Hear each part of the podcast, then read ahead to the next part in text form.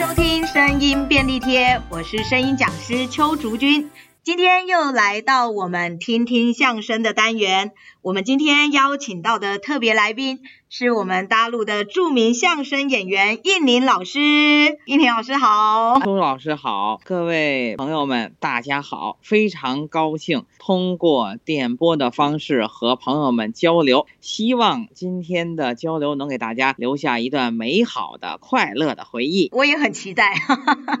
第一次透过微信这样子专访。其实我和邱老师是老朋友。但是通过这种方式交流，感觉到还是很新奇的。我很兴奋，我很兴奋。因为印尼老师，您是六岁就开始学习相声了吗？是为什么会这么早就会进入相声这样的学习呢？这真的是机缘巧合。我在上幼稚园的时候，每天下午老师会问同学们，谁愿意给大家讲个故事？老师问完这个问题呢，我就举手。其实举手的时候都不知道自己要说什么，但是。手已经举起来了，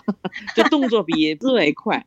老师呢就说：“那你来给大家表演个节目吧。”当我面对小朋友们站好的时候，是我想起了讲卡通片。每天晚上回家的必修课就是坐在电视机前看卡通片，对，就像现在的小朋友看那个海绵宝宝一样。是是，我小的时候也也会看，就是我那个时代的卡通片。嗯嗯。看了卡通片之后呢，我就把那个前一天看到的故事讲给小朋友们。其实小朋友们回家也都看过。看了之后呢，我说的这个故事呢，只是讲个梗概，我记住的，我觉得很喜欢的桥段，但是能够产生强烈的共鸣，小朋友们都特别爱听，老师也很高兴，说那就这样吧，明天你继续给大家讲。就这样，我就这样，我幼稚园的过程当中就一直每天都要讲。幼稚园能够这样把卡通的这个整个的故事的概况这样子说出来，这个真的是非常。厉害的一个没有没有，就是老师鼓励我多说话。是后来呢，就到到小学阶段了。小学阶段呢，我的学校里边有一个教阅读的老师。嗯嗯，我们有阅读课，每周上阅读课的时候，老师会推荐同学们一本书去读。后来老师发现我呢爱说相声，就是敢说。哦、是老师就说你把咱们读的这个故事书啊，你能记多少就记多少，然后给同学们讲。就发现我可能记忆力啊。复述能力可能还有一些，是。后来老师就说，你就学相声，多学，喜欢听的相声你就说。那个老师是女老师，她说我也喜欢相声，但是我教不了你相声。但是他就鼓励我说，所以您是小时候就很爱听相声，会讲给同学听这样。对，然后老师呢会和呃家长交流，是，呃就说您的孩子喜欢讲相声，我父母就知道说他幼儿园的时候就给小朋友们讲卡通片，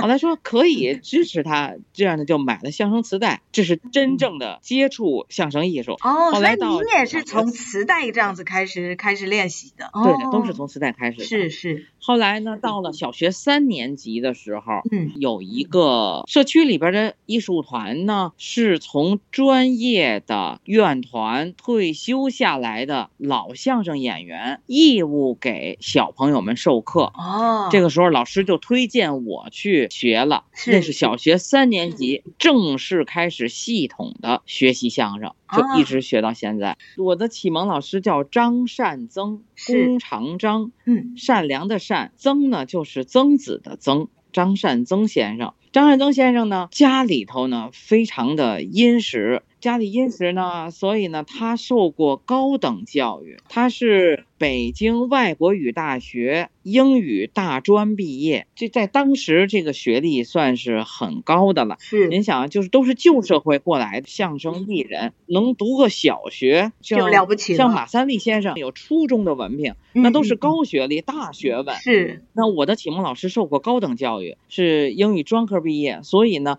他的教学方法和旧艺人教徒弟的方法是不一样的。比如说旧社会过来的艺人呢，就是我今天跟你说这段，你记下来，记不下来，老师会严厉的批评，为什么记不住？张老师教我们的时候就不是这样的状态。同学们，今天呀、啊，我给你们讲个故事，哦我看你们谁能把这个故事记住。那我从小就记动画片的这个梗概，对于是老师讲的这个课程内容，我会很迅速的掌握。老师讲说是故事，实际上是一段相声作品。嗯嗯，嗯在他不设防，不是说今天我们学一个作品，谁要学不会我就批评谁，一句这样的话都不会说。都是是我说故事，我看你们谁记得多。孩子们在竞争当中去学习，而且有浓厚的兴趣，所以他教的进度也快，然后难度也大。我们就有一批同学就迅速成才。在那个年代，这件事情其实还蛮特别的，因为对就以是前即讲即便究是的现比在较是口传心授的这种教学的方式嘛对。对，口传心授就是老师说，然后同学记，记完了之后，老师提供演出的实践机会，舞台上去见观众，去磕碰去。没错，那没错，我们老师也是用这种方法，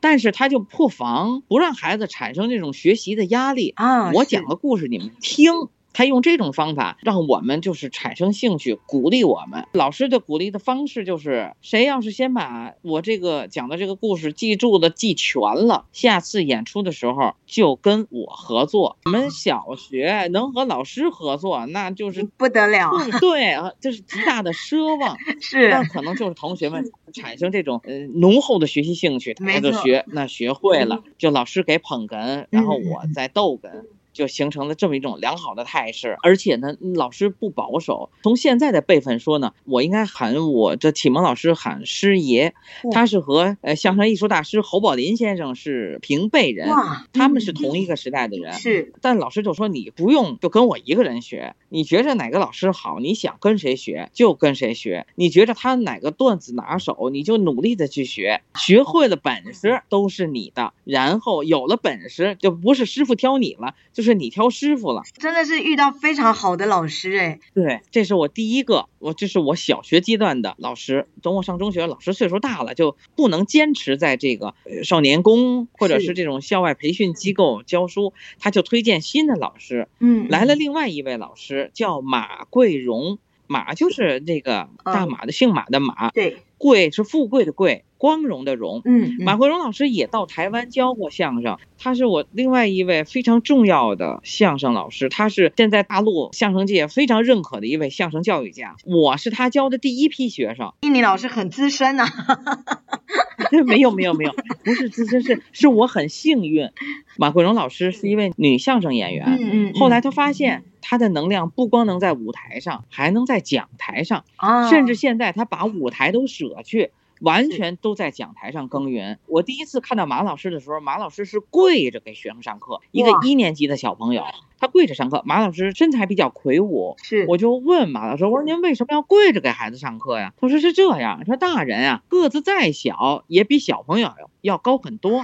马老师又身材魁梧，如果我站着，孩子也站着，我会给他一个特别大的这个压压力，对，压力很大。他又魁梧，孩子会有那种很大的压迫感。他说我跪着，跪着的时候不是坐着，我要跪着的话，我和孩子的视线是平的，嗯，嗯我和嗯孩子是平等的，我们之间没有任何的压力产生。哇他说这是我嗯跟孩子破防的一个重要的手段，对于我后来的教学也有非常大的帮助。跟学生做好朋友真的是在教学上蛮重要的事情，因为我自己也是对在教学，我也有非常大的这种感对受。，这是一个很好的技巧。我现在不管是给大陆的朋友，还是给呃外国的朋友，还是给咱们台湾的朋友是上课，尤其小朋友上课，我说首先，我说今天咱们这节课啊，咱们玩儿，我就这一句话，孩子们就放松了。是， 真的真的，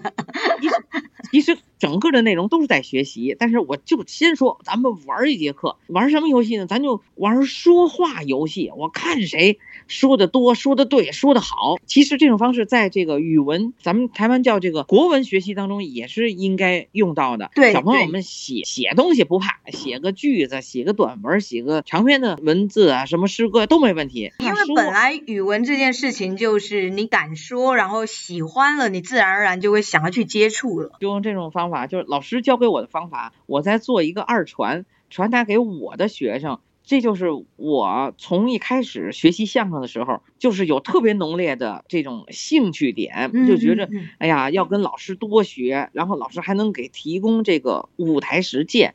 我小的时候基本上都是每周都会有演出，而且哇老师会提供不同环境的演出。哇您比如说，我印象嗯深的是，一九九一年是我要去青岛录春节联欢晚会，嗯嗯，是在一个万人的体育馆，四面都是观众。陆委会老师，这是张善增先生吗？我上小学阶段，张老师呢说你要去外地录一个春节联欢晚会，就好像春节咱们在家看这个春节联欢晚会一样，你要去外地录，你要在一个体育馆录。记住了，这个节目老师给你排练过，然后下周周末我们要去演出，老师带着你去。我们就拿着演出服到了演出的剧场了，万万没想到这个剧场没有人。哎，当时就是这剧场老师安排演出，就是到那儿就说：“同学们不要管底下有没有人，你们就演。”我啊们演完之后，等这个春节联欢晚会录完了回来，老师告诉我，你在万人体育馆，你站在舞台的中央，你是看不到观众的，你一定要在一个没有观众的环境里适应这种 演出。老我师觉得特这别用很心，在很一个现代的这种教学方法，哎，老师特别用心，在一个没有人的剧场里边安排了一场演出，让我们适应看不到观众的时候。这是上个世纪九十年代初的事啊儿，就时隔这么多年，咱这现在咱们还认为这种方法很有效，而且是很实用。您没想，错老师的思维很创新的，对很大胆真的虽嗯嗯然他嗯是旧社会过来的相声艺人，因为。受过高等教育，因为有他的这种远见卓识，有是他这种独特的对于青少年这种艺术教育的理念，嗯，帮助嗯我。们，所以在一个万人体育馆，我们演出效果特别好。这个在当时来说，我真的觉得真的非常厉害，先能够用这种方很式辛苦去引领孩子去做这样子的学习。等再大一些，上大学了，嗯或者是参加工作以后，我又陆续拜师。这个时候的师傅呢，我就是觉着呢，就不是那种启蒙老师手把手儿，哎，你眼睛要看到这儿，手要摆到这儿，话要跟着老师的语气说，就不是这样了，就好像是就是上大学导师带自己的研究生一样。嗯，我的老师就会说，你这个节目这两个包袱，包袱就是笑料啊，是这两个效果之间的距离有点大了，或者你这儿语速快了，你这儿应该添加一些辅助的道具，或者嗯是嗯嗯嗯添加一些辅助的什么东西，你和你的嗯嗯搭档，你这儿应该怎么配合？老师就是点播式的了，就不像那种纯模仿，但是都是是从纯模仿开始。啊后来就变成比较这就是是在嗯讲情境节奏这样子的一个概念了。对，您说这个节奏特别重要。是啊，对于是相声语言来说，说我怎么掌握相声语言，您就记住了节奏、重音，就把这两个掌握好了。相声语言的技巧其实就是没这，又错，嗯听着又简单吧，掌握起来又很难。听起来嗯容易，但是在掌握的时候，怎么样让它能够连贯顺畅？因为像我在教学的时候，对其实很多的时间也是在带孩子。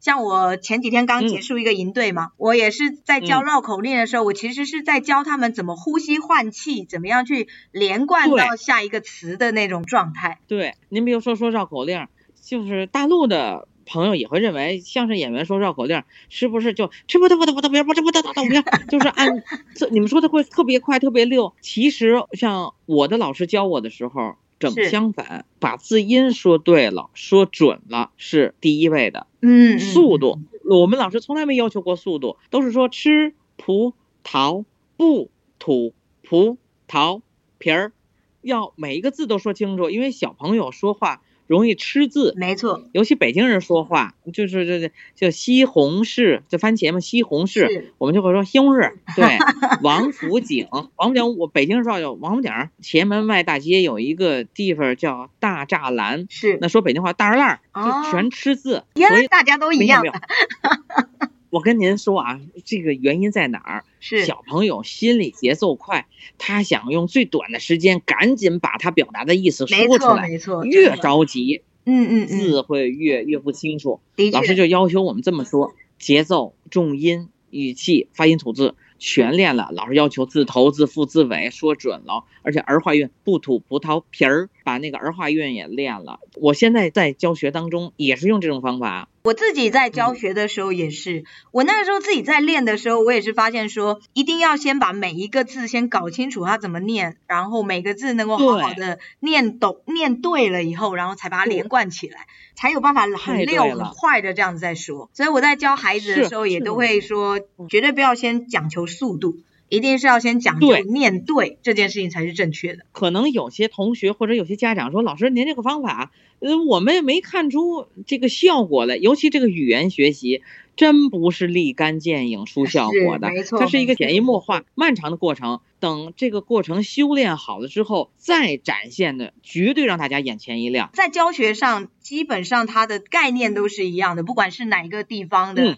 教学，其实都是对一样的。尤其在语文的是练是习上，它真的就是像像我常常就会跟家长或者是同学们说，我们在学英文或者是在学日语，就是任何的外国语言的时候，我们都会要求自己要把字音念好、念对。可是很有趣的就是，我们对在学中文的时候，竟然就比较不会去要求这些事情。觉得是自己的母语吧，可能就是我很娴熟了。是。其实发音吐字还是要注意的。没错，没错，学任何的语言都是一样，尤其我们中文本身的声调啊，相较于欧美语的语系来说，比较复杂一点的。这是分享的都是在学习相声，我学习相声的一些感受。是，我还有机会还可以和大家分享一下我在台湾教小朋友们学相声的感受。好，今天呢，非常谢谢印尼老师接受我们的访问，谢谢让我们也了解说，哎，印尼老师他在以前学习相声的过程，对我们台湾的听众来说，其实都还蛮新鲜有趣的。